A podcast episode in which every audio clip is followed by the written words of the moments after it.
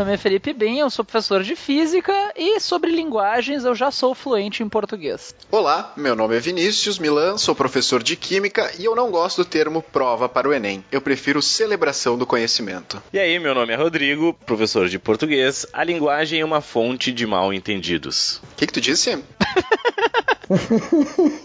Oi, gente, eu sou o Gabriel, sou professor de literatura e de linguagens e eu amo o Drummond e eu amo o Enem. Ai, tá. bah, o cara tem muito mau gosto, né, gente? tem como respeitar, né?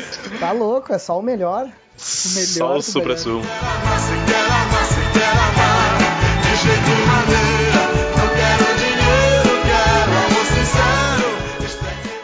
Olá, pessoas! Então, estamos aqui para mais um episódio do Vestcast, nosso episódio 14, quem diria, né? Contra todas as expectativas. E no episódio de hoje a gente vai falar sobre a prova de linguagens do Enem. A gente está aqui com o professor Gabriel, mestre de literatura dos conhecimentos, professor aqui em Porto Alegre, de, de muitos lugares, até me perdi na lista aqui. É professor de literatura, linguagens, e a gente vai então falar sobre a prova de linguagens do Enem. Como é que é a prova, o que, que cai, o que, que não cai e, e, enfim, apostas para a prova desse ano. Vamos lá, chegar chegando. Formado em letras pela URGS, né? Fomos colegas pois de. É. Até na formatura, né? Chegaram a fazer várias cadeiras juntas, assim? Várias não, mas. Algumas sim. É que na, na letra vocês têm aquela carreira em Y, né? Um vai pra literatura, outro vai pro português, tem umas paradas assim, né? Pois é, o, o Rodrigo e o Gabriel, eles são de vertentes opostas, assim, né? Um tá com o dicionário embaixo do braço, outro com Machado de Assis e sai no braço. Não, não. Mas existe essa disputa na letras, assim, tipo, gramática versus literatura. O pessoal da gramática não gosta do pessoal da literatura e vice-versa? Existe isso? Cara, tem um pouquinho, mas é mais coisa de trouxão, né? é, querendo briguinha pra se divertir. Coisa de babaca. É. tipo, não faz sentido nenhum, né, cara? Era o que eu ia dizer. É, tem, não, até tem, tem, né? Mas é uma galerinha é que a gente nem dá bola, assim, então. É que na física tem essa coisa, né? O pessoal da teórica não gosta do pessoal da experimental, os dois não gostam da licenciatura, a licenciatura não gosta do bacharelado, e todo mundo meio que se odeia, assim. Mas é todo mundo trouxão, né? Então... A química odeia a engenharia química, assim, ah, esses engenheiros, químico, não sei o que, sempre tem uma, tem uma rixa, assim. Então, pô, é normal isso aí, sempre tem.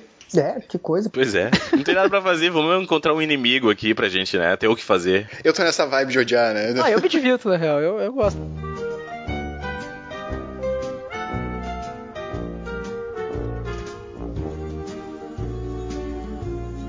Bom, eu vou começar puxando uh, da mesma forma, porque eu, que o Rodrigo gosta, tá? Eu quero separar a prova, eu quero dividir a prova de linguagem Porra. em subcategorias.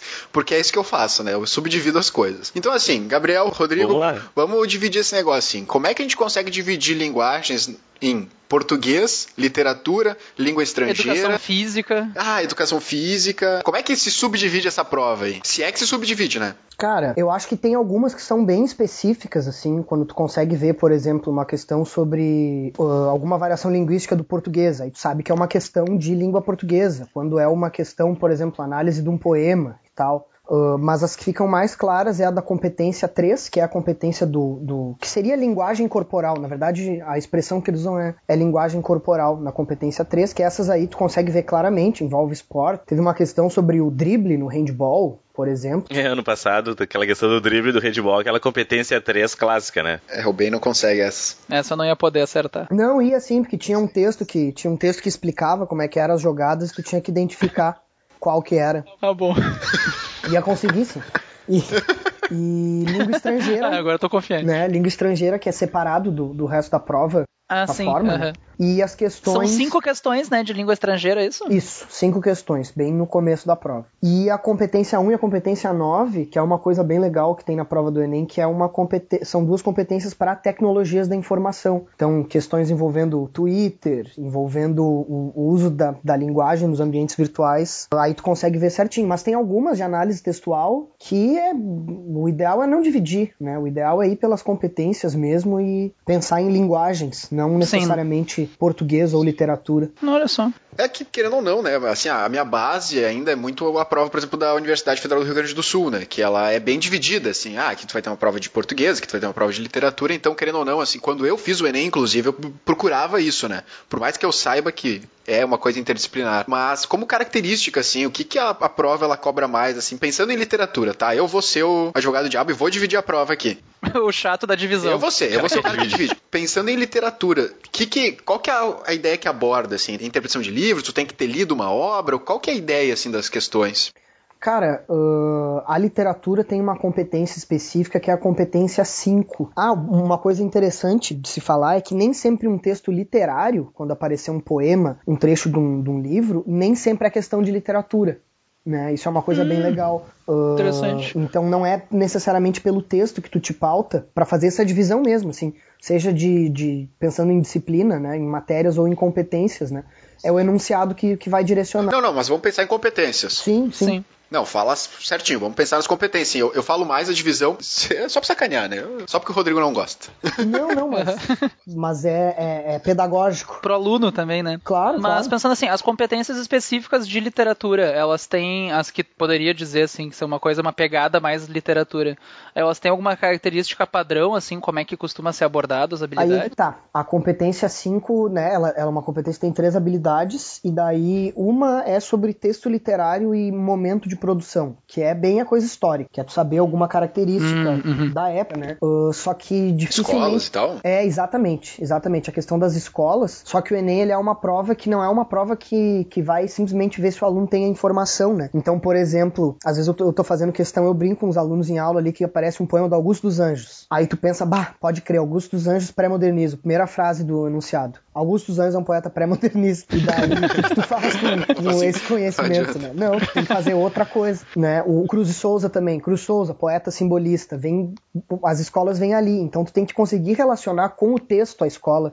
uh, em algumas questões dentro disso que a habilidade está pedindo. A outra habilidade aí é uma coisa que fala de concepções artísticas e construção do texto, que seria tu entender como que uma escola pensa e como que isso se realiza no texto, né? Que é uma coisa muito legal, porque, por exemplo, tu não vai pedir para o aluno simplesmente dizer qual é a característica da escola. O enunciado diz, às vezes não diz, né? Mas normalmente fala alguma coisa a respeito do, do, do período do texto e pede para tu identificar no texto onde que aquilo acontece, né?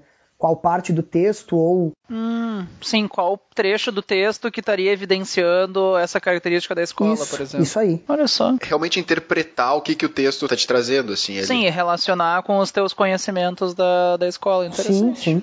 Uhum.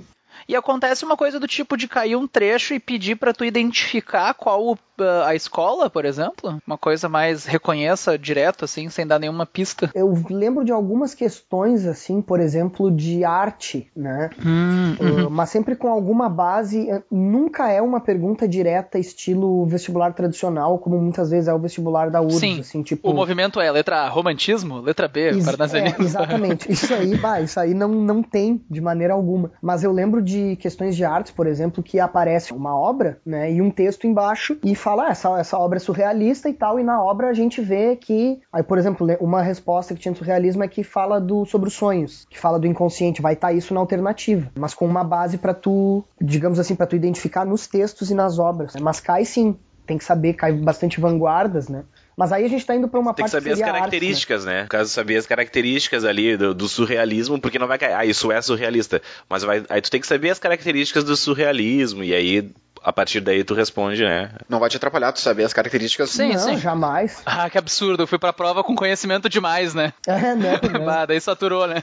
Bah, aprendi demais, não devia ter aprendido isso é necessário, isso. Não, é, não, é, não é nem supérfluo, isso é um conhecimento, porque nas questões vai cair um, vai cair uma característica, né, do surrealismo, e tu vai ter que saber qual delas ali é uma característica do surrealismo, e essa é a resposta certa. A partir uhum. desse conhecimento tu responde. Sim. Não, não, só para que fique fique com bons ouvidos, né? Que assim, que, ah, não, então só interpretar texto, eu não preciso estudar. Não, tá não tranquilo. É assim. Não, né? Não, Pelo amor de Deus. Tem que, tu tem que trazer uma carga de conhecimento para a questão, né? Sim, só para marcar é, bem não, isso. Não. Uma coisa muito boa de se pontuar sobre a prova do Enem, porque muito se fala, e acho que todo mundo sabe a resistência que as pessoas têm, que não é uma questão, de, digamos assim, muito pensada, né? Porque a gente está acostumado a fazer de uma maneira e é difícil mudar porque realmente é, é outra história, né? E muito se diz que é uma prova de interpretação. Simplesmente assim, ah, prova de português. É não, só ler. Uhum. É só ler, é só ler. E, na verdade, se tu for parar para pensar, pensando que a competência e habilidade em todas as provas, uh, todas as provas são de interpretação, né? basicamente. Sim, eu ia dizer, todas as provas no fundo são só ler, né? Tu tem que ler e marcar, certo? É. No fundo é isso. É, é, é, é, dentro da matriz de referência do Enem, dos eixos cognitivos, uh, o, eixo, o eixo cognitivo 1 é dominar linguagens, né? Então, ou seja, para todas as provas. Sim, dominar a linguagem específica da disciplina.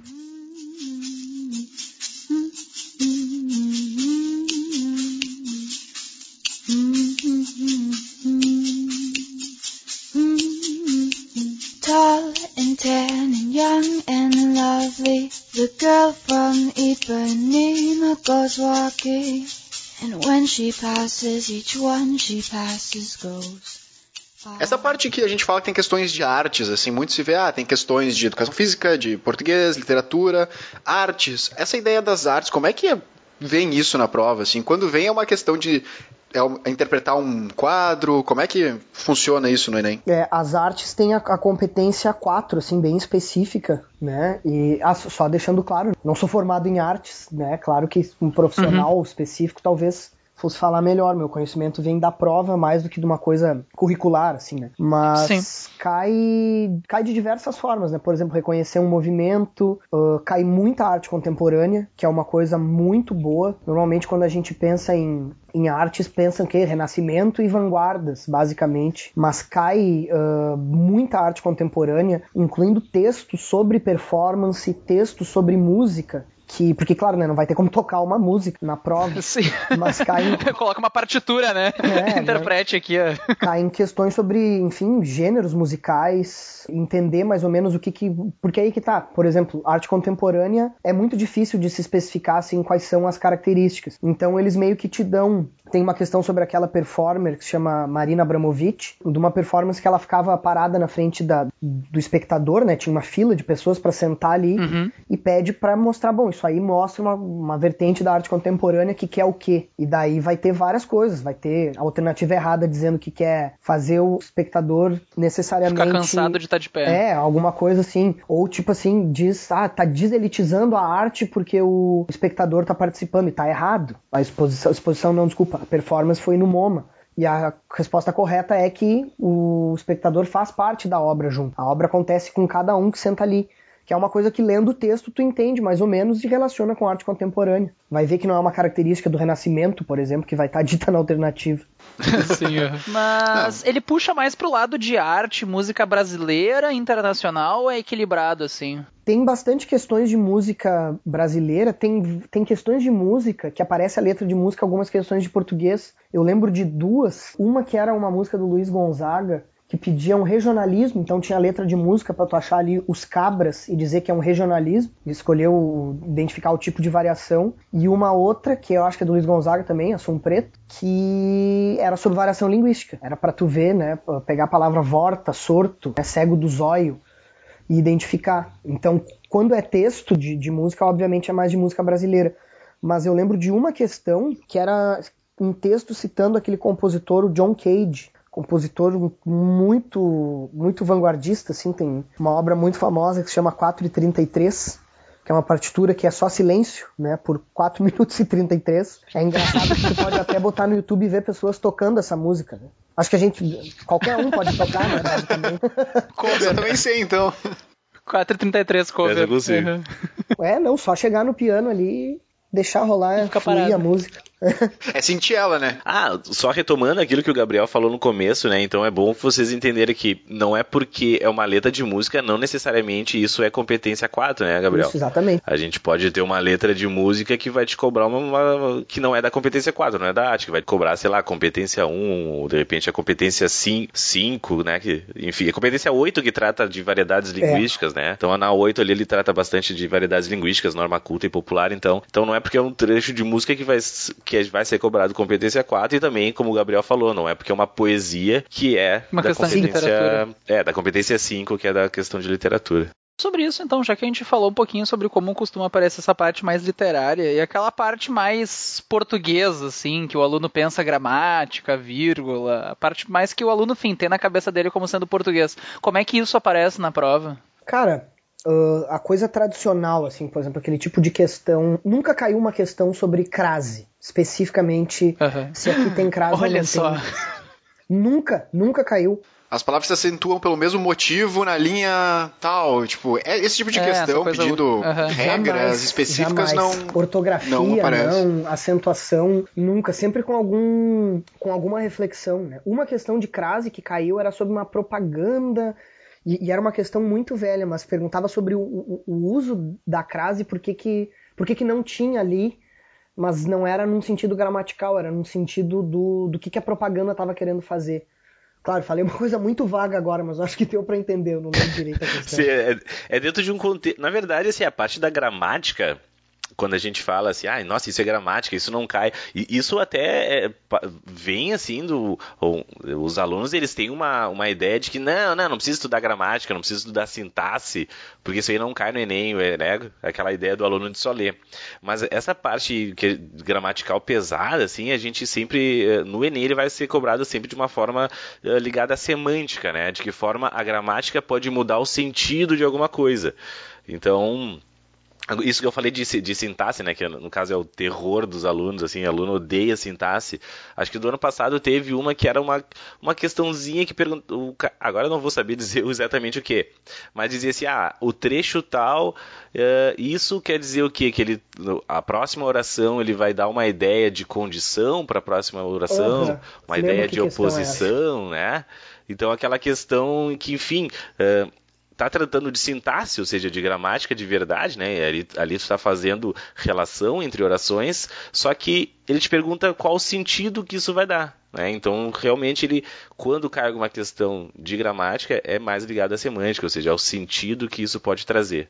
Até mesmo né, de, de pontuação. Perfeito, perfeito.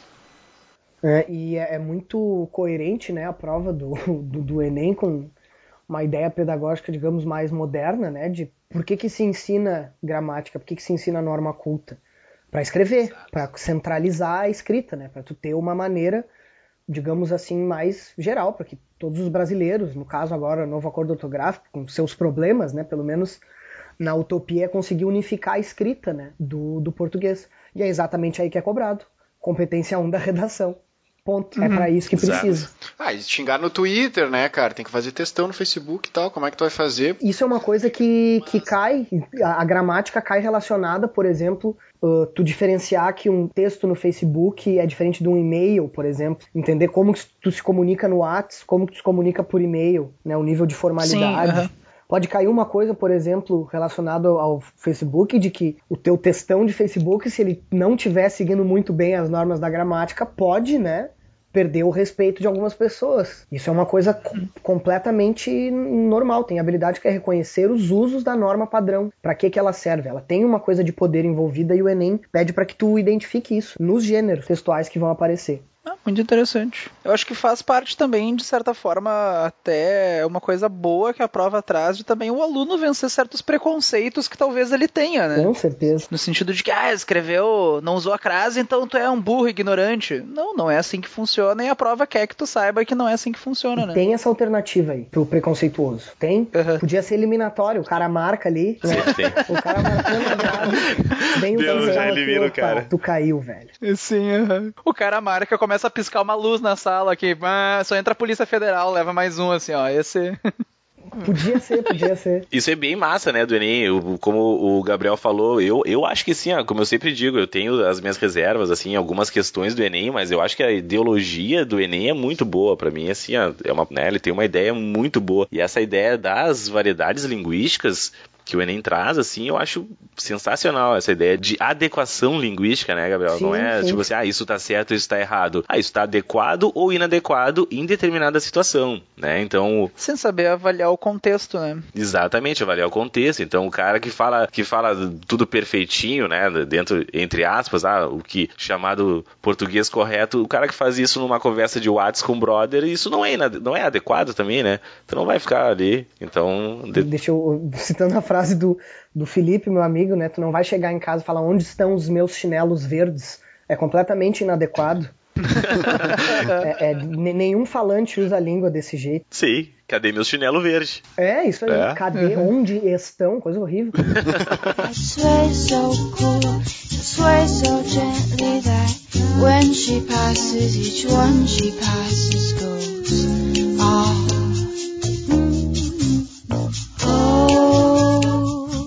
Hari eu queria aproveitar esse tema, uh, porque assim, quando eu tava na escola, isso não era uma coisa que era discutido, assim, tipo, eu não, eu não lembro de, de, ouvir isso em sala de aula. Isso é uma coisa recém ou é porque eu realmente tava cagando pra aula e não prestava atenção? Eu não lembro disso, de ter essa, essa discussão assim. Eu não sei se é porque agora a internet também, não que né, quando eu tava na escola não tivesse internet, mas, tipo, hoje em dia acho que o acesso é maior, então a discussão aumentou também, ou as pessoas são. Não, eu vejo isso como positivo, na verdade, assim, é só uma curiosidade mesmo, se, se é que tem alguma. Não, eu acho que é uma coisa mais recente, assim, né? Uh, a gramática tem uma tradição muito maior, de, de maior digo, de, desculpa, de mais tempo, né?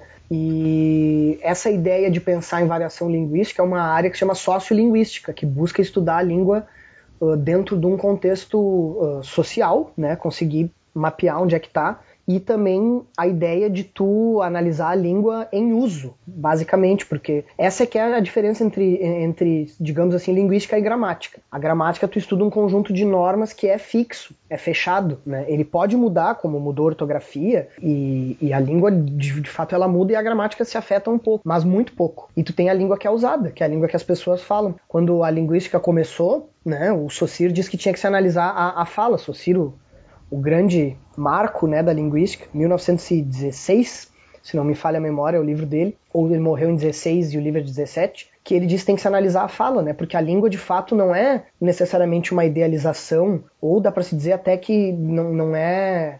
A gente pode ter um sistema operacional na cabeça para ela funcionar, mas ela não é esse sistema operacional, ela é o que a gente usa, né? Ela está na convivência, na comunicação. E é bem recente isso, né? Uma referência que se tem de sociolinguística é um livrinho todo mundo devia ler, até porque ele é muito simples, ele é bem explicativo, que se chama Preconceito Linguístico, o que é e como se faz. É bem direto. Fica a dica. Assim.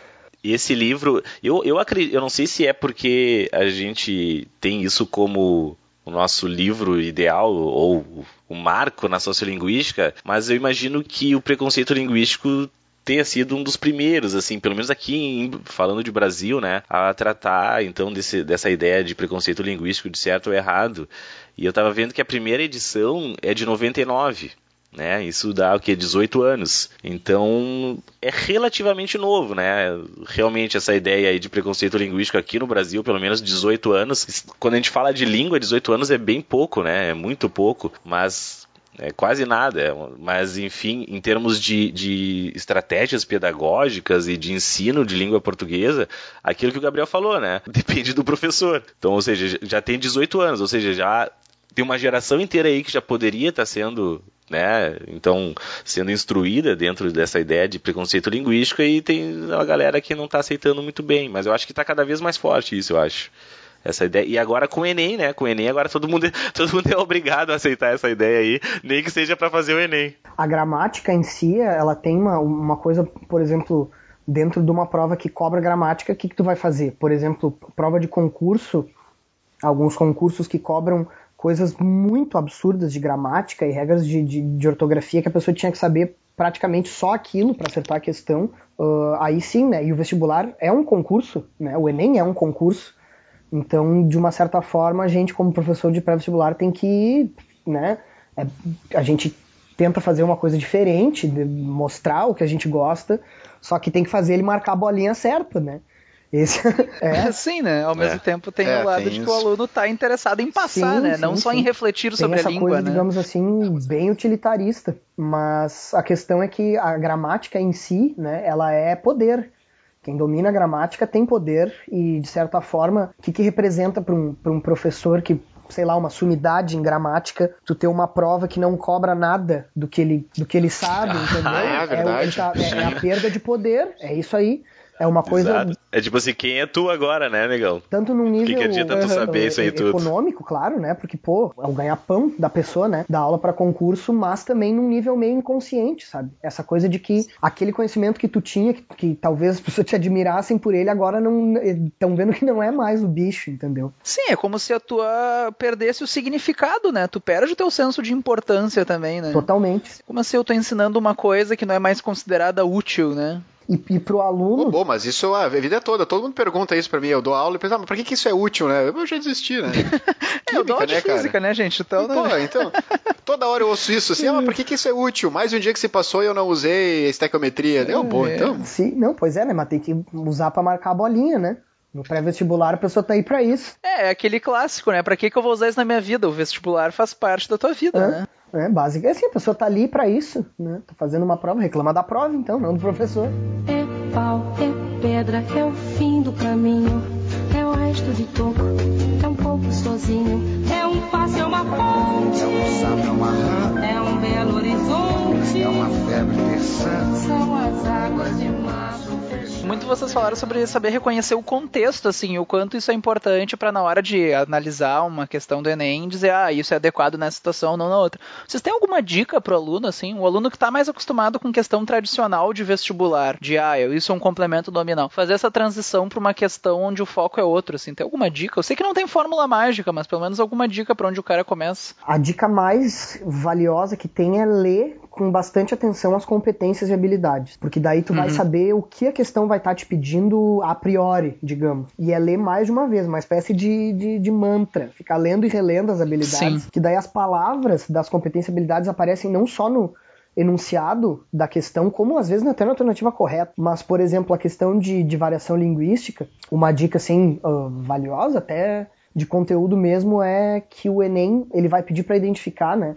os três tipos de, de variação que a gente consegue diferenciar, que é a variação uhum. social, que daí envolve classe social, acesso às coisas, identificar isso. Por que, que por exemplo, por que, que alguns erros de gramática são aceitos e outros não? Porque tem uns que a elite fala e outros que a elite não fala. Hum, então, o que, o que circula dentro de um meio que está mais próximo da gramática é mais aceito e menos. Então, pede para identificar a variação social, variação regional ou geográfica, que foi o caso da questão do Luiz Gonzaga que eu falei, e a variação de registro, que daí é nível de formalidade. Então essas três coisas são, às vezes, por exemplo, o Enem ele vai te, te perguntar que tipo de variação que está ali dentro do texto. Uma gíria, por exemplo, entra como variação regional, daí. Dependendo da gíria. É que é difícil, né? É, hum. é, é hum. bem complicado. Ah, sim, tu pode ter uma gíria é, é associada assim, à classe social, entre aspas, ou uma gíria do tipo a região, uhum. tá? Entendi. Isso, isso pode ser não, tu, tu, pode ter uma gíria bem relacionada a uma, a uma, a uma faixa etária também. Sim, né? Então tu, tu não, não tá ligada à região, mas sim a uma faixa etária. E é isso. É, daí isso aí entra até naquilo da. Tem a variedade, chamada variedade histórica, né? É. Que daí também tem certas mudanças, tipo Fora assim, ah, bolas. uma. Uma, isso, uma bisavó falando com o neto, e aí eles, ela fala uma gíria que ele não entendeu. Ah, então, no caso, seria uma, uma variedade que passa de, de tempo, né? Uhum, uhum. Então tem essa, essa parte também. Sim, coisa de ah, beleza. Mas bate, tri legal. Depois, de, é, depois desse é, exemplo do balacobaco aqui, o uh, que, que vocês têm mais para dizer da prova, então? A gente falou bastante de literatura e tal, artes, educação física também foi comentado, português e de língua estrangeira. O que, que vocês... Não é educação física, é linguagem corporal. É, é verdade, verdade. É linguagem corporal. educação física. É. é linguagem corporal. É, não, mas agora falando bem sério, é que a competência 3, o pessoal resume como seja do educação física, mas, cara, entra muito coisa né, de dança. Sim. Exatamente, a linguagem que não é necessariamente educação não, física. E entra né? coisas sobre inclusão, por exemplo, adaptação de espaços. E ah, uma dica valiosa também, agora que eu lembrei, é que questões difíceis, aí eu não posso dizer das outras provas, mas da de linguagens, sem dúvida, o nível linguístico, ou seja, a variação de registro, é mais uh, formal. Tu tem assim palavras mais complexas. Então as questões que tu vê que as alternativas estão uh, com nível linguístico mais uh, formal, mais complexo, tu pode ter certeza que é difícil. Olha só.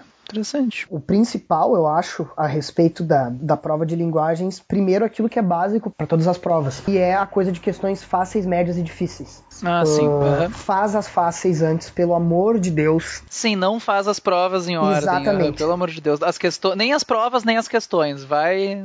A prova de linguagens do ano passado foi a que teve a média mais baixa de todas. E o Enem é aquela coisa, assim, é uma prova que vai valorizar o esforço do aluno. Então é uma prova que não é para chutar, é para tentar fazer todas de fato. Porque a ideia é que a pessoa que, por exemplo, não acertou a questão que é 2 mais 2, é, é, impossível que ela consiga fazer uma báscara. É, é, é, a lógica não, não bate, entendeu? Sim, uhum. Não tem como. Então é claro que o maluco chutou. E daí a pessoa pode ficar tipo assim, ai meu Deus, mas eu acertei, eu chutei certo, tá, mas a sorte não é uma coisa muito justa num concurso. É para quem se esforçou mais. E é muito engraçado porque os alunos, a, a, primeira impressão deles quando a gente fala isso das questões é achar horrível. De cá, então Sim, eu posso errar aham. uma e, e pior, o mesmo número de acertos dá notas diferentes. Aí, tá, mas é justo, Sim. né? É, é justo, simplesmente. Ninguém vai tirar tua vaga chutando, basicamente. Não, só fica um parênteses pro aluno. Isso não quer dizer que tu tá fazendo uma questão e daí tu viu que ela é difícil, ah, então eu vou errar de propósito. Pro Enem não achar que eu chutei. Não, também não, né? Acertar é melhor do que errar sempre. É só que as difíceis, né, valem, vão te dar menos nota que as fáceis. Mas a gente não tá falando pra errar as difíceis de propósito, tá, gente? Pelo amor de Deus. Mas tu pode ter o- tipo assim, acertar uma fácil e errar uma difícil, beleza. Agora, errar uma fácil e acertar uma difícil, no total do, do, do, do TRI, né? Teoria de resposta ao item, tua nota cai dentro de um acerto, de uma média final. Ela de fato cai. Claro, cai numa questão de que não seria tão alta, mas. Sim, tu não pontuou tanto quanto poderia, É, né? no- exatamente. Nesse sentido. Então, literalmente, tua nota cai. Então, a primeira dica é fazer as questões fáceis. Quais são as questões fáceis? Tá? Normalmente, análise de propaganda. Ah, sim, uma questão, por exemplo, com um senhor ator da Globo e uma frase enorme. Doe órgãos. Pô, isso é um texto que né, não é um Machado de Assis. Vai ter que te esforçar tanto. O Tony Ramos né? ali, compre Friboi. Não é, né? O alto da literatura brasileira. É, exatamente. Então tu vai ali e tu faz essa questão, né? A questão tá claro que é fácil. Por quê? Porque uma prova não pode ser só Machado de Assis. Eu escuto, já ouvi de professores de literatura a opinião, uh, passando agora a mesma coisa da gramática para literatura. Tipo, ah, então eu que sou da teoria da literatura e da literatura brasileira, vou ter que ensinar o meu aluno a analisar uma propaganda com o Tony Ramos. Vai, vai ter que fazer isso sim, essa é a realidade, entendeu? Ah, eu vou ter que analisar então a linguagem do Twitter. Sim, é claro, o que, que é mais útil? O que, que é uma coisa mais presente na, na vida das pessoas em 2017, sabe? Literatura tem o seu lugar, não precisa ocupar tudo. Ah, mas sabe? isso, na verdade, isso se permeia em todas as disciplinas, até em física também. Eu já vi de outros professores. Ah, eu que sou especialista no eletromagnetismo avançado, vou ter que ensinar, meu, perder tempo ensinando meu aluno sobre o funcionamento da maçaneta da porta? Sim! Porra, cara. Ele vai ter que abrir mais Sim, porta do que fazer eletroímã em casa na vida dele, né? Então, faz sentido.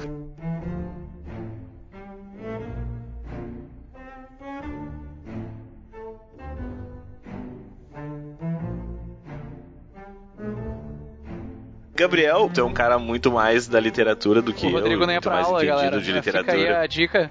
Se vocês verem o Rodrigo dica, jogando sinuca, vocês vão saber que pra aula ele não ia. É, as aulas de literatura eu matava, eu colava no Gabriel, enfim. Ah, tu que sabe. É, essa questão, assim, que ah, teve, né, uma polêmica bem grande, na, logo que o Enem começou, assim, ah, daquela ideia de que, o, de que o Enem mataria as literaturas regionais, né? Ou seja, que a gente teria toda aquela questão de literaturas regionais, que aqui na Universidade Federal do Rio Grande do Sul a gente estudava muito Simões Lopes Neto, Érico Veríssimo e tal, e que o Enem já não faria mais isso e que de certa forma as escolas deixariam de ensinar as literaturas regionais, já que o Enem não cobra, né? E de certa forma ele mataria. Qual a tua opinião sobre isso? Tua opinião pessoal, tu que é um cara da literatura, manja pra caralho, qual a tua opinião pessoal sobre isso? Vamos te jogar os leões aí. Pode falar. Te fudeu aí. É mais ou menos a mesma questão da gramática e, e de cair literatura e não cair publicidade e de é, é o poder, entendeu? A gente tá aqui, tem gente que manja mais da, da, da literatura daqui e não vai gostar de perder espaço, ah, meio que com razão. Mas essa coisa de matar, assim, o regionalismo se falou até essa coisa de que, ah, então o, o- tu vai fazer um vestibular, por exemplo, no Rio Grande do Sul, tu já conhece um pouquinho do Rio Grande do Sul para fazer o vestibular. Se dizia muito isso, mas a tendência é que fique só o Enem. Mas em questão de cair literatura regional, de fato tem uma centralidade maior naquilo que seria o, o, o cânone, né, da literatura. Guimarães Rosa cai bastante, Machado cai bastante, Drummond, Bandeira, uh, mas já caiu, por exemplo, o Ciro Martins, que é um escritor uh, gaúcho e de uma maneira e de uma maneira que, que foi bem legal, que era comparando ele com o Rubem Fonseca, que são duas escolas, uh, na verdade já- não é escolas, né, é duas partes diferentes do modernismo, uma falando sobre êxodo rural, outra falando sobre um cara saindo da cadeia e, e comparando essa perspectiva social, assim. Mas a ideia é do Enem, acredito, é tentar não regionalizar tanto e sim usar os textos. Mas assim, a coisa de matar a literatura regional eu acho meio alarmista, Forte. né? Mas forte. de certa forma é mais centralizador, sim. É uma coisa é, que vai seja pegar. Mais, eu digo as escolas de ensino médio, assim, né? Eu acho que talvez a ideia fosse. Eu, eu, eu não vou dizer que eu discorde completamente disso. Eu acho que sim, cara. Tem escolas que elas vão, tipo, cara, não vão perder muito tempo ali te ensinando cultura, literatura regional, porque isso, como tu falou, pode ser que caia uma questão de Ciro Martins lá, né? Uh, mas também mata. Sim, querendo ou não, o vestibular e Enem balizam o que os professores passam em sala de aula, em grande número de escolas. Exato, né? exato. Então, eu acho que, né, boa parte, se não todas, né? Então, acho que isso é uma realidade. Mas matar completamente, eu também discordo não, um pouquinho, O mais né? legal então... do Enem, por ser por ser por competência e, e, e, habilidade, é que não é porque não cai uma questão daquele texto que tu não vai trabalhar em aula aquele texto, por exemplo. Tu pode pegar para ver o momento histórico para todos os textos que tu quiser, a habilidade é a mesma. Seja um texto do, do, do, do literatura informativa, seja um texto da primeira fase do modernismo. Uh, nada impede de uma escola, por exemplo, pegar um autor gaúcho contemporâneo para falar sobre literatura contemporânea porque daí vai vir, tu tem que instrumentalizar o aluno é. na habilidade, não no, no, no, no, conteúdo. O ideal então é que as escolas até nem regionalizem mais, né? Então a ideia é que até se espalhe, a gente conheça autores que talvez a gente não conhecesse, é, né? Tem isso também, tem muita gente desconhecida, assim. Todo ano, no, no, no, Enem, eu descubro uns dois poetas que eu não conhecia. Né? Sempre vem um texto. Isso é, isso é produtivo, isso, isso é é uma coisa legal. sensacional, né? E, e eu acho que é uma coisa que mostra bem essa lógica de que não adianta tu, tu saber o, o, o, essa lógica de conteúdo mesmo. É poesia contemporânea, é isso que tu tem que ver. A poesia de hoje, mais ou menos, como ela é feita, o que, que fez ela chegar ali no texto de qualquer autor contemporâneo, né? Então, tu pode estudar poesia contemporânea com um, um, poeta de Porto Alegre, por exemplo, valorizar a literatura daqui, por exemplo, pensando em escolas, que é, é muito legal fazer esse trabalho, eu acho, ainda mais em ensino fundamental de quando o autor está vivo, né? Botar a, a gurizada para ler um livro e conversar com o autor, pega um autor daqui vivo, a questão vai cair, sei lá, Leminski, beleza, a pessoa estudou poesia, não tinha que estudar Leminski, tinha que estudar poesia. Sim. Sobre ter que ler os livros, é necessário que tu tenha assim, um background de leituras feitas para fazer a prova do Enem? Por exemplo, assim, ah, eu tenho que ter lido. Pra vida. Não, claro, com certeza, sim. Tem livros que são aquelas, aquelas coisas assim, ah, tu tem que ter lido esses livros pra tua vida, né? Mas, assim, pra sim, prova. Tipo, os princípios do Newton, né? tipo, eu não sei como é que eu tô vivo até hoje sem ter lido Princípios do Newton. Mas é necessário isso para prova de linguagem de modo geral, assim. Ah, tem que ter memórias as próximas sentido... de Brás Cubas, senão, ah, se ferrou. É, eu acho que mais no sentido de proficiência leitora mesmo, entendeu? Uh, porque quem lê textos, uh, quem lê bastante, lê melhor. Porque Sim, lê uh -huh. textos mais, mais variados. Então, uh, se tu entende. É porque, por exemplo, tem alguns textos. Ah, agora eu lembrei que eu esqueci. eu estava falando antes das questões fáceis, médias e difíceis, né? Agora veio esse alinhamento de planetas, os assuntos se juntaram. O que ficou para trás e esse. Por o exemplo, sol entrou em aquário. É, tem, tem textos de literatura contemporânea que caem que são muito difíceis. Literatura contemporânea, assim, poesia, uns textos que aquilo que a gente chama vulgarmente de loucão, sabe, que tem experimentalismo, que tem é uma coisa que não tem aquela forma normal de prosa, pode ter certeza que é questão difícil. E se o aluno não lê literatura, bom, esse texto então vai ser muito difícil.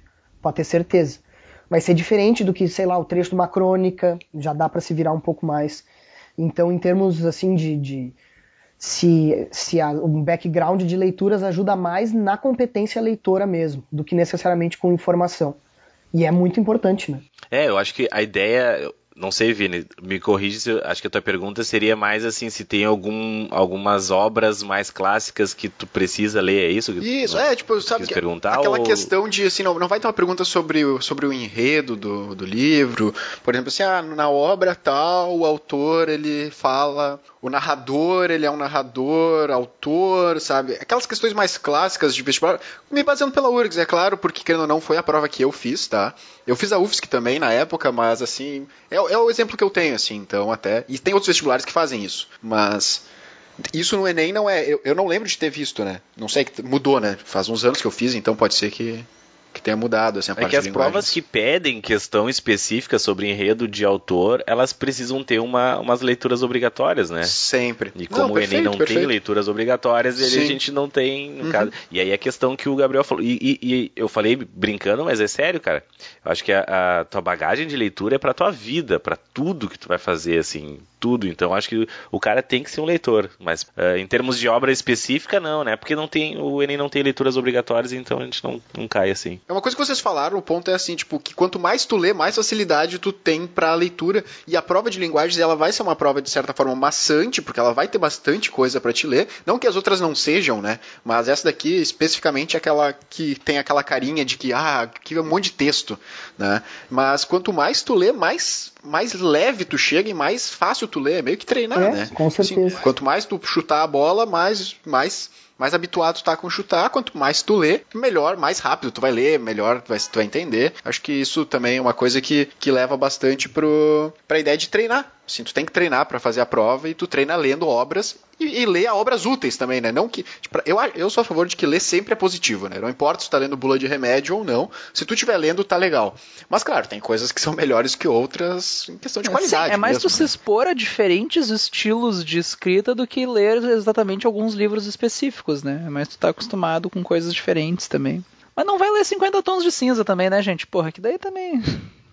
Eu pensei nesse Por quê? também. Que preconceito? Deixa, tipo, que preconceito, cara. Melhor ler 50 tons do que não ler nada. Ah, o Ben estaria eliminado É, do Enem. estaria, estaria, Trace, nossa regra lá. Eu não tenho preconceito. Cara, Ah, não, tem que não é preconceito, é opinião formada já. Você pode até dizer eu estou por fora, ou então que eu estou enganando.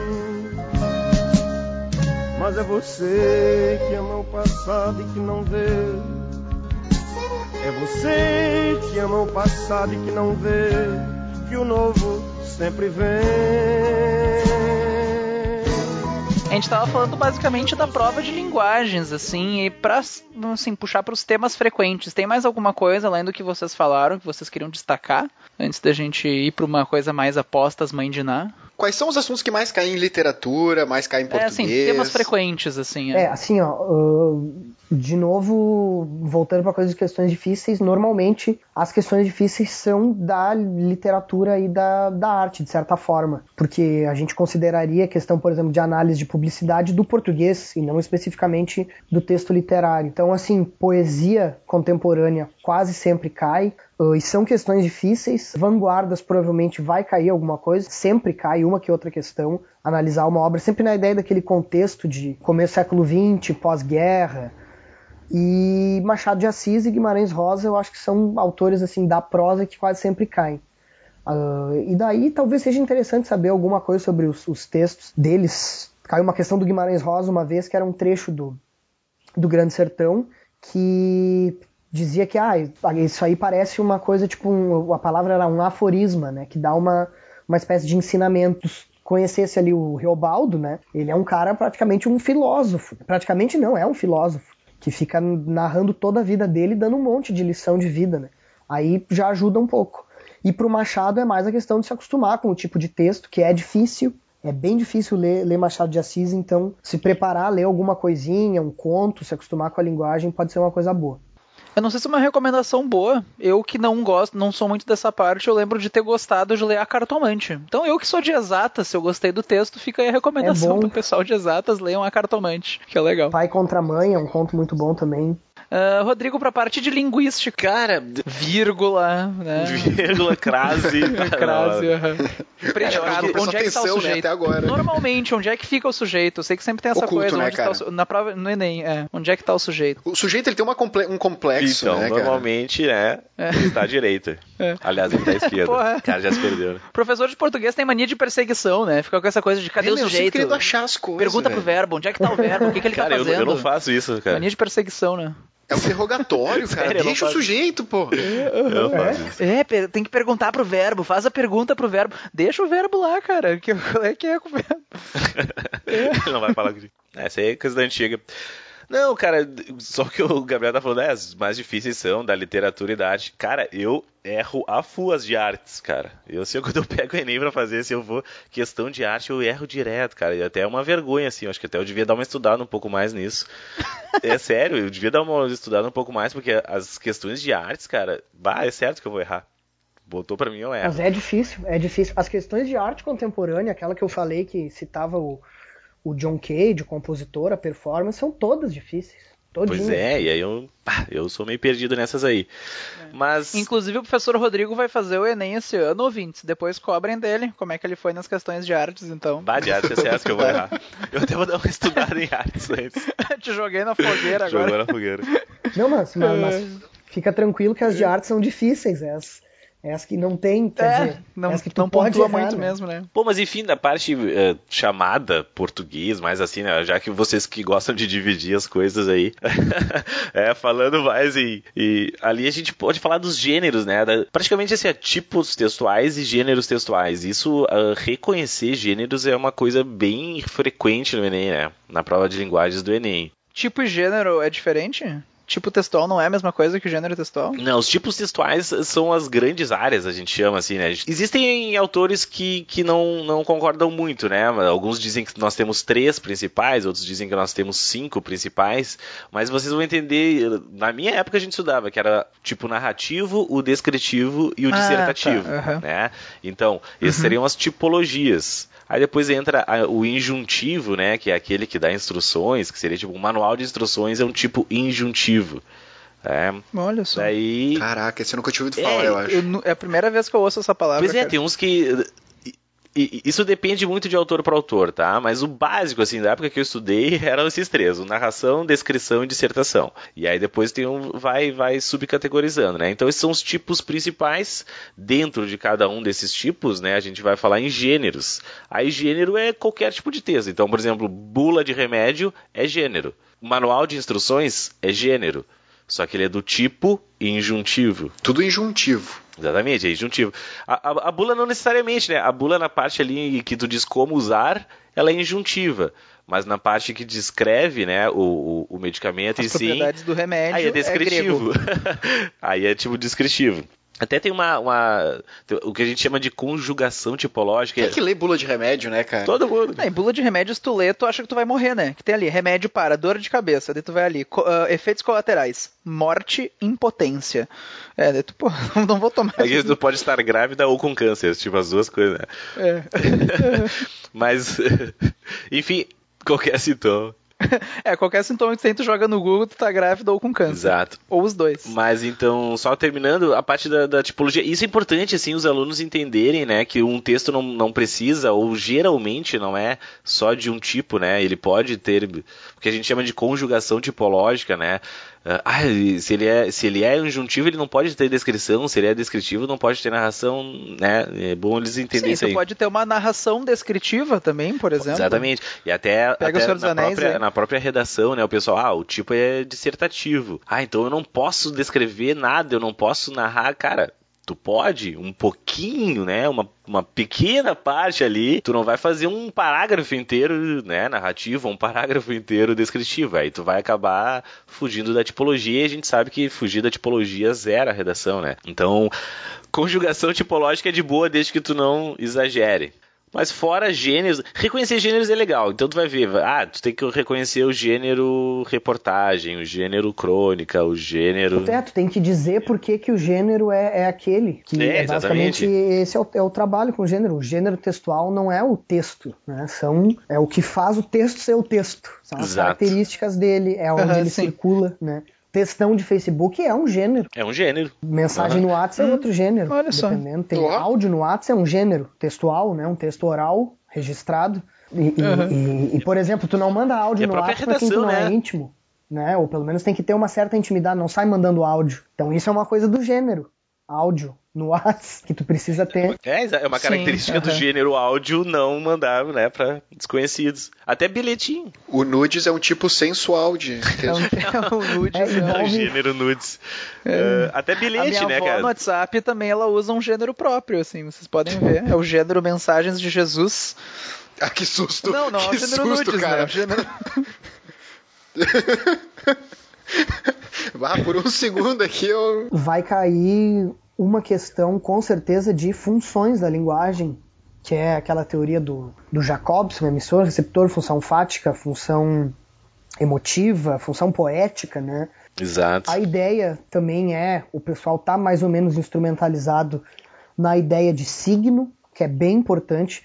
O que tu falou é, é, é muito certo, assim. Uma das coisas mais pesadas da prova é gênero textual. E não é saber nomes, é saber como que funciona o gênero, saber que gênero é as características, Exato. é a situação, é quem está escrevendo, é, é para quem o texto está sendo escrito. Fogo, vinho, hidro, ó, horte, sol,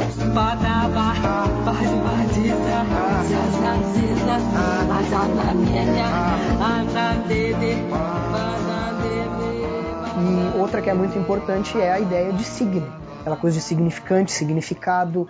Ah, uma- tá. Eu achei que tu tava falando signo, tipo, gêmeos, câncer. Eu tava, mas porra, cai isso, né? Nem...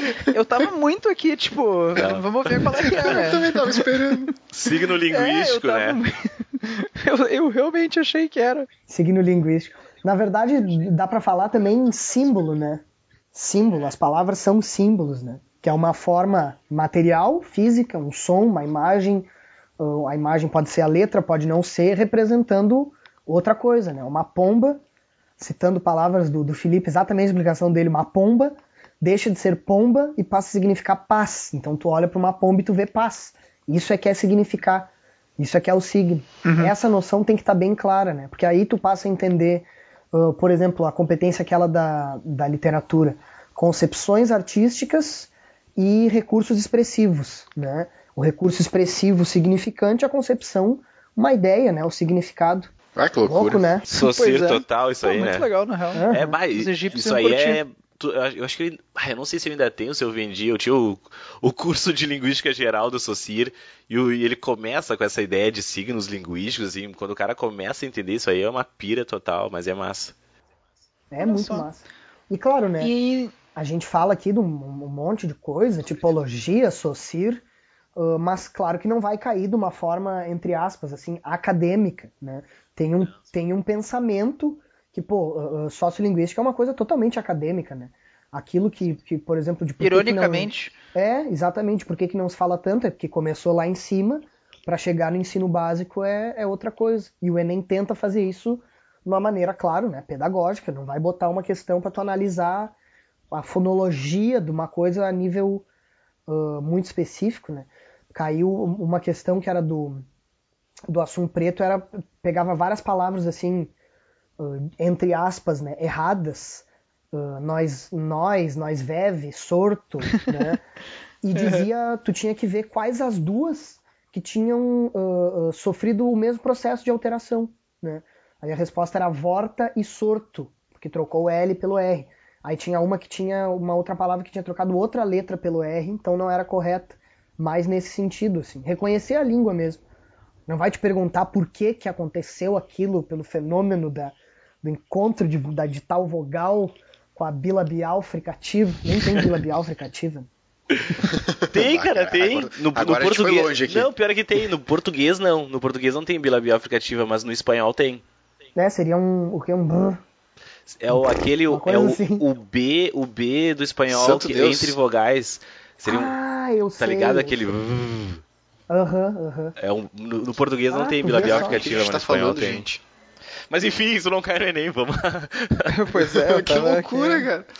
Mais alguma coisa que vocês não comentaram que vocês queriam citar, tipo, ah, apostas pra esse ano, alguma coisa meio, ah, tô sentindo que esse ano, uma coisa mais específica, assim, meio mãe de Ná, assim, ou uma coisa meio reta final, ah, tipo, o que que tu estuda agora? Falta ali duas, três semanas pra Enem, o que que tu estuda agora? O que que eu aposto que é uma boa pra tu olhar agora pra esse ano? Como é a coisa de. E realmente acho que a, a dica mais valiosa, assim, para essa altura uh, é, é o que, o- enfim, a gente conversou várias vezes essa coisa de que é difícil dizer o que vai cair, porque independente do que cair, a pessoa tem que estar instrumentalizado nas competências e habilidades. Uh, mas uma coisa que a gente não falou que vai cair, e é a única coisa que tem duas competências para isso, mais do que arte, mais que literatura, é tecnologias da informação e comunicação. Competência 1 e competência 9. Abre e fecha a lista de competências. Exato. Vai cair algumas questões sobre uh, rede social, não especificamente rede social, né?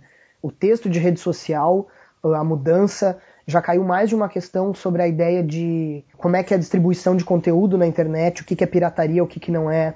Então, assim, hum, dá uma, Hum, uma lida nas competências nisso, uh, a questão de entender o que, que é o hipertexto, o que, que é o hiperlink, né? Que é aquele texto que tu Ah, interage isso é verdade. Isso sempre, isso é hipertexto sempre, O cara. hipertexto que é tipo, tipo intertextualidade, mas é uma coisa mais subjetiva, né? É o que tu tá lendo e o que, que aquilo que tá lendo ativa na tua cabeça de outros textos que tu já leu. Quando a gente fala textos, não é só o texto escrito, né? Pode ser. Por isso que, por exemplo, dependendo do que tu lê numa situação, vem uma memória de alguma coisa. Isso já é um hipertexto. Que tudo está envolvido no processo de significação do texto mesmo, né? Tu vai ler aquilo ali, tem razões, tem coisas que te remetem, que faz tu entender o texto de uma maneira ou de outra. Na literatura tu vê muito isso, né? Tem vários trechos de literatura uh, uh, mais moderna, assim, que é uma coisa mais aberta, que eu acho muito feliz e amigos meus acham muito tristes. Porque a situação, as palavras que estão ali vão remeter a uma coisa ou outra, dependendo da pessoa. Então, tecnologias da informação vai cair, com certeza. É, tec... acho que assim, ó, para fazer uma listinha bem básica, tecnologias, gêneros, ah, funções e bastante de variedade, não diria bastante, mas variedade linguística, né? Competência 8 ali, norma culta, norma popular, isso vai O cair. que se faz agora, quem estudou ou não, independente, o aluno pode estar estudando desde janeiro para o Enem, é pegar as provas dos últimos anos, especificamente a- as duas do ano passado, primeira e segunda aplicação. Quem já fez as primeiras aplicações faz as segundas, faz os, os, os PPLs, que tem que ter pessoas,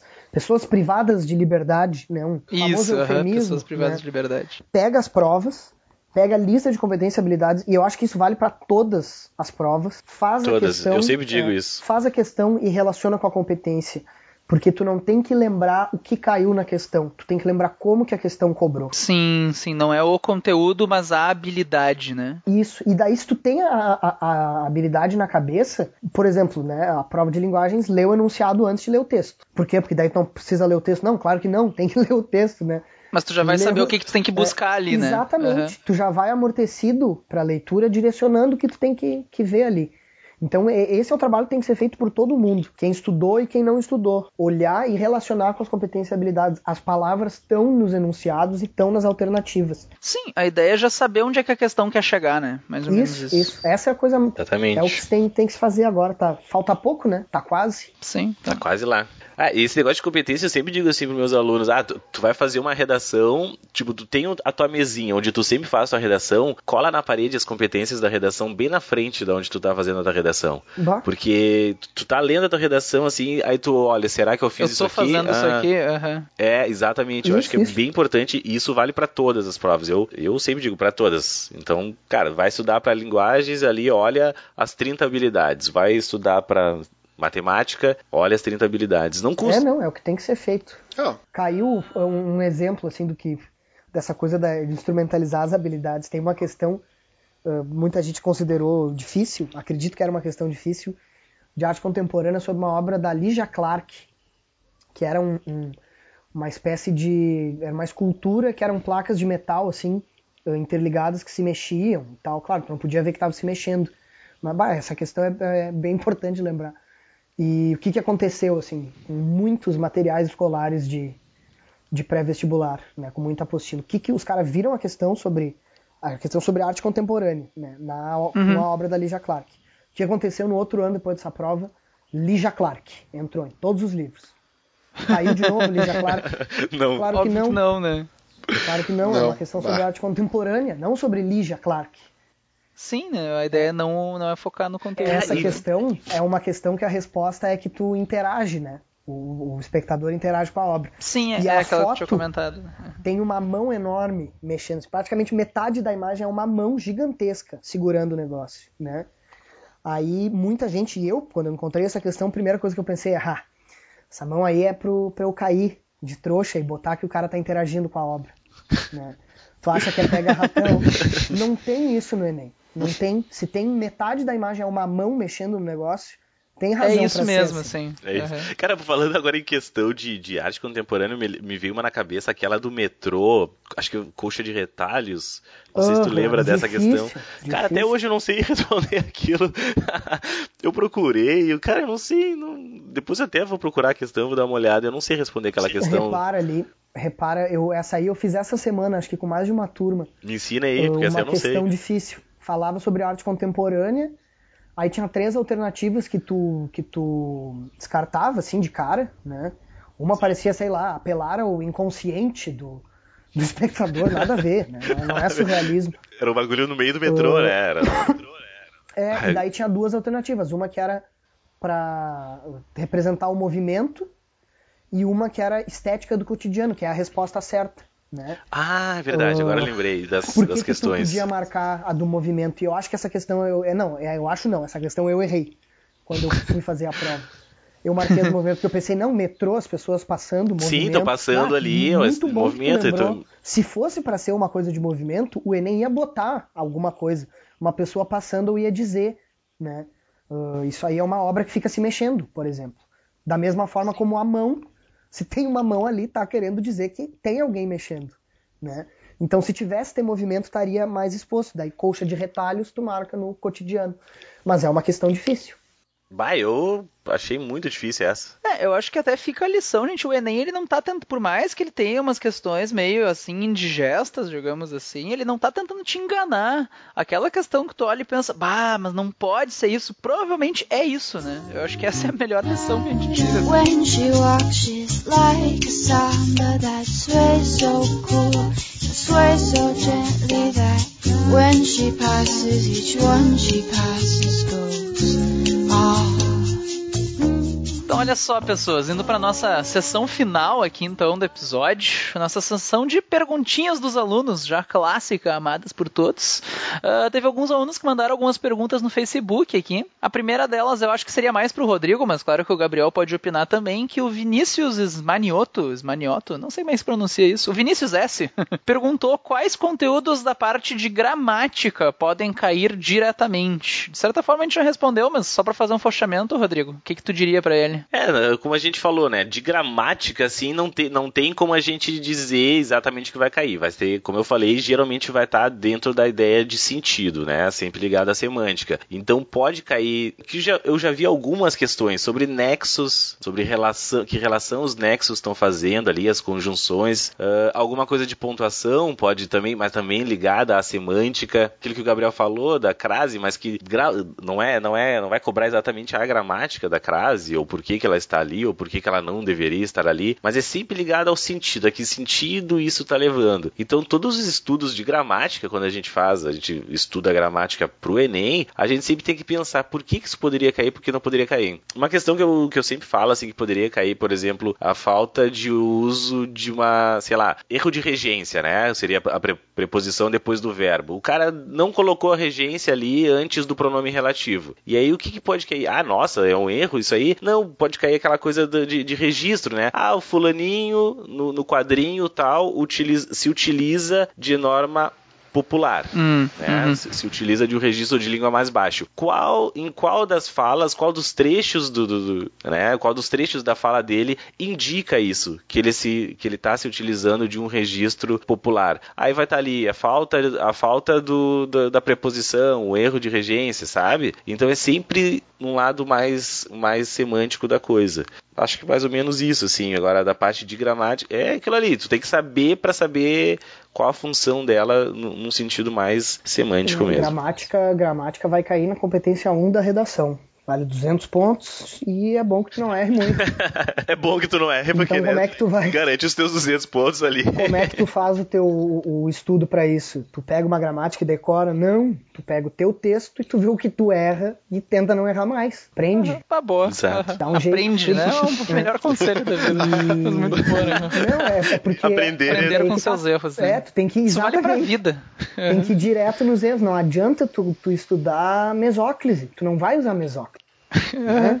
Vamos com calma. Ah, eu sempre digo isso, não inventa, pra quê? A galera às vezes gosta de usar uma mesóclise no, na redação pra parecer mais culto, Sim, né? sim. Diz, não, não, o que, que adianta usar mesóclise aqui e, E tu errar usar, sei as lá, vírgulas. ficar... é, errar as vírgulas. Não, faz o fácil. o corretor vê fácil. Eu, eu corrijo, corrijo redação, tu vê fácil quando a pessoa tentou inventar. Sim, Inventar Tu vê uns moda. né? erros, é, tu vê uns erros É. assim básicos e no meio a pessoa botou ali aquela palavra linda, estilo Olavo Bilac ali pra mostrar o, o poder da, da norma culta no meio do seu texto. Bom, eu tenho uma pergunta que, de certa forma, ela já foi respondida, mas a Mirelle Amaral ela pergunta o que estudar sobre artes. Dá pra dar uma resumida, poucas palavras, assim, o que, que dá pra focar mais nessa, nessa área? aí? Resumidamente, não estude artes. Vai ser uma pergunta difícil. Segundo o Gabriel, são as difíceis, né? E como a gente falou que as difíceis vai pular, não, deixa pra lá. Nesse Não, momento- brincadeira. Fala aí, Gabriel. Uma coisa que é essencial é vanguardas. Dá uma olhada nas vanguardas europeias ali, surrealismo, cubismo, dadaísmo, expressionismo, né? As que vão ter algum Mismo, né? É, no- os, os ismos do começo do, do século XX, pensando nessa coisa de pós-guerra, de transição, né, de, sei lá, estabelecimento de um capitalismo mais próximo do que a gente tem hoje. A ideia da indústria entrando na arte também é uma coisa que vai perpassar o que vai se falar de arte no século XX. Então é essa arte mais moderna, mais século XX para frente. Quer dizer, para frente, depois do século XX, temos só 16 anos, né? Então, exatamente por isso que, por exemplo, a arte mais contemporânea vai pelas questões, vê como que tá te cobrando, tem uma certa uh, constância, né? Já caiu mais de uma obra da, uh, tanto na, na da performance, na da Marina Abramovic, que, que eu falei da pessoa sentada na frente dela, na questão do John Cage, essa ideia de integração da arte com a vida, da arte tentar perder aquele espaço mais controlado, né? Tipo, a performance é um teatro fora do teatro, ele é para não não ter uma plateia. A ideia de sons, na questão do John Cage, falava sobre sons extramusicais, usar ruído, usar uh, barulhos que não vêm de, de instrumentos, né? E a ideia de interagir com a obra, de certa maneira, é uma coisa que o Enem pega da arte contemporânea, mas pontualmente mais assim de conteúdo é vanguardas e ver como que a arte contemporânea é cobrada nas questões. Olha só. Ah, eu tenho uma perguntinha aqui da. Tanto, na verdade, duas, duas pessoas perguntaram a mesma coisa. O Juan e a Camila perguntaram dicas sobre como aproveitar melhor o tempo. Inclusive o Juan comentou, abre aspas, abre parênteses, sou preguiçoso para ler tudo, fecha parênteses. Mas alguma dica, assim, para enfrentar o tempo na prova de linguagens? Ah, a primeira é tentar fazer a redação em uma hora. Isso é, assim, ó, importantíssimo. O Enem te dá uma hora a mais, né, para fazer a redação, basicamente. O que, que ele está dizendo? Faça em uma hora. Se ele te deu uma hora É meio óbvio, Se ele né? te- Se te deu uma hora a mais, é, É, porque. e daí poucas pessoas fazem uma hora, aí tu faz ali em uma hora e meia. Imagina tu já perdeu meia hora pra uma prova longa que tu tem que usar todo o tempo. O Enem é resistência, né, cara? Fazer questões fáceis é, tanto pro tempo quanto pra tua nota, é essencial. Tu vai fazê-las mais rápido, tu vai garantir elas, mas em relação a, a- especificamente se dá pra não ler os textos, dificilmente, Tem que ler. dificilmente, dificilmente. assim. A única possibilidade que vai ter de tu não ter que ler o texto é talvez se o trecho tiver citado na alternativa, mas também não é algo assim muito seguro para se fazer. É, era isso que eu ia dizer. Às vezes tu ah, tá citado ali, não dá pra responder, mas aí tu vai pro texto e não é exatamente aquilo, Sim, né? Então é, exato, é, mesmo. E é interessante Mas, olhar. sendo bem sincero, eu sei que muitas vezes, pelo menos a impressão que eu tenho, assim, olhando de fora, sendo de outra matéria, mas vendo os alunos comentando, é que eles ficam com essa coisa, ah, que eu perco muito tempo nos textos. Mas se tu for parar pra pensar, gente, pra tu demorar mais do que, sei lá, tem três minutos por questão, tu não fica três minutos lendo o texto, a menos que tu le- leia muito devagar. Ah, tu fi- o- é que no fundo a pessoa perde o tempo pensando, né? Então não, não é o texto em si o problema, lê o texto, né? É que provavelmente ele vai ter que ler duas vezes, né? Daí entra aquela dica, né? Lê primeiro a- a- o enunciado, que aí tu vai direto, tu não precisa ler duas, porque se tu ler uma vez, tu vai ler as perguntas, tu vai ter que ler de novo o texto, aí pode ser que perca o tempo, então tu vai ganhar tempo com isso. Então essa, essa é uma dica boa, lê as, as questões antes. É, e esse ano tu vai ter que ir com espírito de, de leitor, né? Porque querendo ou não, agora com a mudança, Sim, vai ser tu vai ter e redação, linguagens no mesmo dia, linguagens né? É bastante, Assim, então, não vai ter como fugir dos textos. E entre humanas e linguagens, eu recomendo pro, pra quem tá ouvindo começar pela que tu gosta mais, né? Começa pela que tu tem mais facilidade, né? Com certeza. Provavelmente vai ser a melhor coisa. Sim, sempre o mais É. fácil. Começa pela redação, né? É, começa pela redação, Sim. vai pra que tu tem mais facilidade, vai pra outra e no fim volta pra redação, né? Última pergunta aqui da Giovana Parreira é como fazer para interpretar melhor os textos? Se é que tem algo. Fórmula mágica não tem, né? Mas alguma dica, alguma. É, algum o- atalho que vocês possam. ler o Ler enunciado e direcionar a leitura. Direcionar a leitura, né? Não, não uh, tu vai ter textos que, por exemplo, texto literário, ah, tem muito efeito que pode causar a leitura, tu pode, enfim, gostar mais de uma parte, al- alguma parte te pegar mais ou até ser mais complexo, mas é direcionar a leitura mesmo pelo enunciado. É, é- acho que é a, melhor coisa. Por isso fazer as questões, né? Se acostumar com a mecânica. Sem treinar, É, eu né? acho que essa, a- a- aquela ideia de, de tu fazer, que o Gabriel falou, que agora tu deve fazer com as competências e com as habilidades do lado, isso vai te treinar a saber ah, exatamente o que, que a pergunta quer. Então vai ter um enunciado ali, como o Gabriel falou, vai ter aquela palavrinha ali que tu leu na habilidade que tá naquela questão, então tu já sabe o que, que ele tá querendo, o que, que aquela questão tá querendo. Então na hora que tu for ler o texto, tu já vai procurar aquilo ali. Então tua interpretação vai ser muito mais focada, né? Já vai afunilada, tu não vai procurar, um- não vai ler um texto para depois saber o que, que a questão quer. Tu já sabe o que, que a questão quer, então tu vai bem direcionado. e- É, aquilo de novo eu já sabe, queria saber onde é que a questão quer chegar.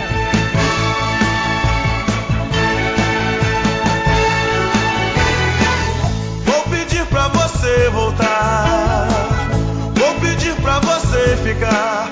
Eu te amo. Mas acho que era isso então. Queria agradecer a presença do, do Gabriel. Cedeu ali seu, seu tempo pra nós, seu c- tempo podia estar ali com seu cigarrinho, né? Não, mas eu tô com o meu cigarrinho. Tô em casa. Ah, bom, então, ah, não, então tá tranquilo. É, ah, por isso daquele barulho, foi quando tu fumou o microfone por engano, né? Acendi Aquela- o fio aqui sem querer. O cara confunde. Mas, enfim, é, é um prazer de verdade, então, a gente tá aqui com o Gabriel. O Gabriel é um cara que eu admiro pra caramba, assim, faz muito tempo que eu sempre digo assim, ó, "Bah, se tem um cara que eu admiro. é, tem- não, não, não, vou ser bem sincero, não tem muitas pessoas que eu admiro na letras. Pô, vai, fico mais honrado ainda. né? São- eu vou ser bem sincero. Daí o Rodrigo vai lançar uma polêmica. Nessa conversa aqui só tem duas. Não, não, eu vou eu- deixar eu bem terceiro sincero, descobrir quem é. Não, no meio, no, no meio das linguagens, assim, né? No meio das ele linguagens, que é o meu meio, assim. Poucas pessoas eu admiro nas linguagens, assim, e o Gabriel é uma delas, sendo bem sincero, assim. Então eu queria agradecer muito, assim, tu, tu ter disponibilizado esse teu tempo pra nós, Gabriel, de estar aqui participando da gente. Valeu mesmo, assim, valeu por tudo.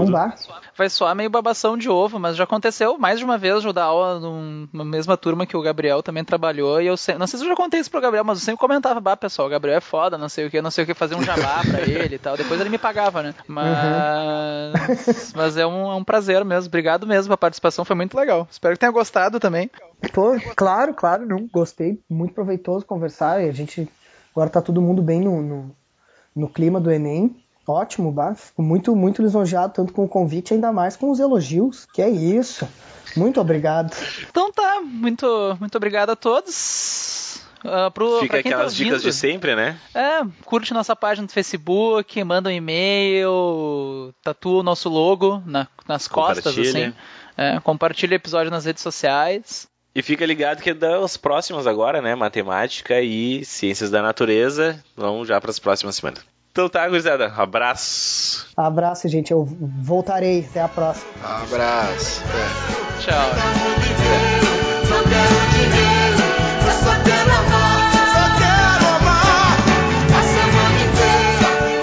Christmas.